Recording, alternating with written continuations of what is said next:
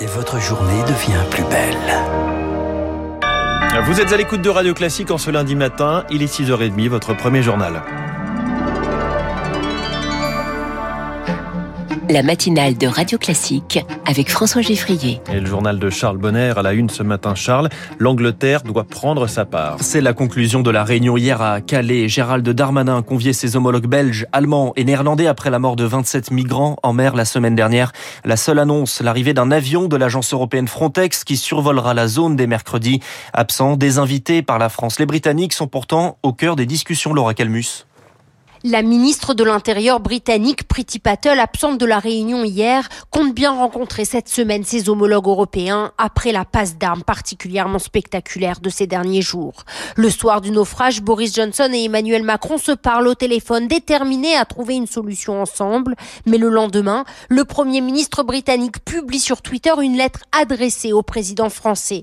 Il propose de renvoyer vers la France les migrants arrivés illégalement sur le sol britannique. Inadmissible pour Gérald Darmanin, qui désinvite son homologue britannique à la réunion d'hier. Alors pour communiquer, Priti Patel publie une tribune dans le tabloïd Le Sun en présentant son projet de loi. Elle estime que si un migrant arrive illégalement sur le sol britannique, il risque 4 ans de prison, n'aura pas la possibilité de recevoir d'aide de l'État et ne pourra pas faire venir sa famille. La correspondance à Londres de Laura Calmus pour Radio Classique. Le ministre des Outre-mer, Sébastien Lecornu, est bien arrivé dans les Antilles. Il va, n'y va pas. Sébastien Lecornu a tranché est arrivé hier en Guadeloupe. Il salue un retour notable au calme, son état d'esprit entre dialogue et fermeté.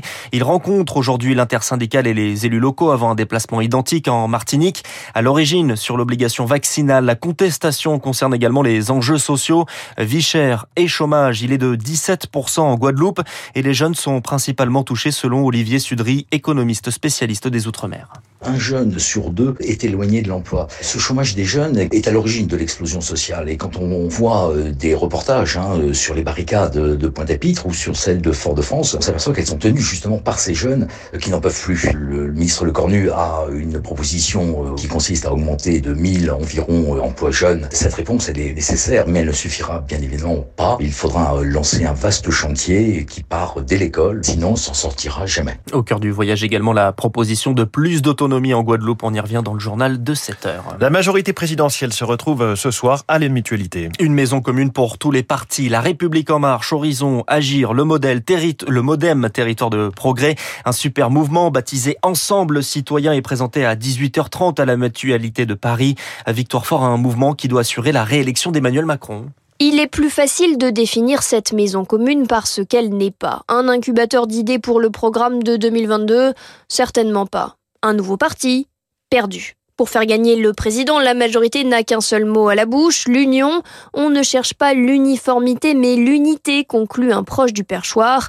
Richard Ferron est à la manœuvre depuis très longtemps. Plus direct, un ministre souffle, la maison commune ne sert qu'à une seule chose, qu'on ne se retrouve pas avec des candidats qui se présentent les uns contre les autres en juin un seul candidat par circonscription, car plus personne ne croit à une victoire haut la main aux législatives. 2017 est loin. Avec cette superstructure, la majorité espère aussi que chaque parti membre continuera de convaincre de nouveaux élus et de nouveaux électeurs, venus de la droite comme de la gauche. Victoire fort. Une enquête ouverte pour homicide volontaire à Paris. Un policier hors service blessé hier à l'arme blanche, hospitalisé, son pronostic vital n'est plus engagé.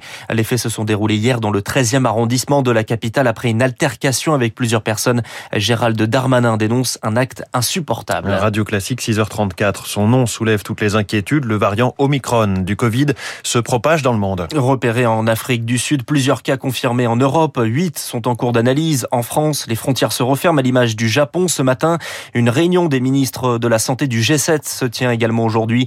L'OMS classe ce variant préoccupant, mais pour le moment, la France ne renforce pas ses mesures. De nouvelles annoncées la semaine dernière entrent en vigueur ce matin. Le protocole à l'école change. Les élèves seront testés si un élève est malade et les négatifs retourneront en classe. Les tests indispensables pour le pass sanitaire sont valables désormais 24 heures. Le port du masque est également renforcé. Dans les lieux qui reçoivent du public et dans les grands rassemblements comme les marchés de Noël, le plus connu d'entre eux a démarré, celui de Strasbourg, 2 millions de visiteurs en temps normal. L'année dernière, le Covid avait provoqué son annulation, mais cette année on y croit et on croise les doigts pour que le virus ne gâche pas le vin chaud et la magie de Noël, Mélina Fachin.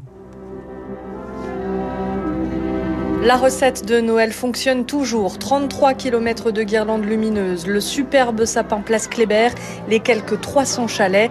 Nadège et Norman, commerçants, sont pris d'assaut à leur plus grande joie. Ah, ça fait vraiment plaisir euh, de voir que nos clients sont au rendez-vous. Euh. Ça fait du bien de revenir, mais j'espère qu'on va y rester jusqu'à la fin. Vu ce qui se passe en Allemagne, les marchés de Noël qui ferment un après l'autre, là, on espère que ça va tenir. Puisque le Covid joue déjà les troubles fêtes, le masque est obligatoire partout, ainsi que le pass sanitaire pour boire ou manger dans des espaces délimités.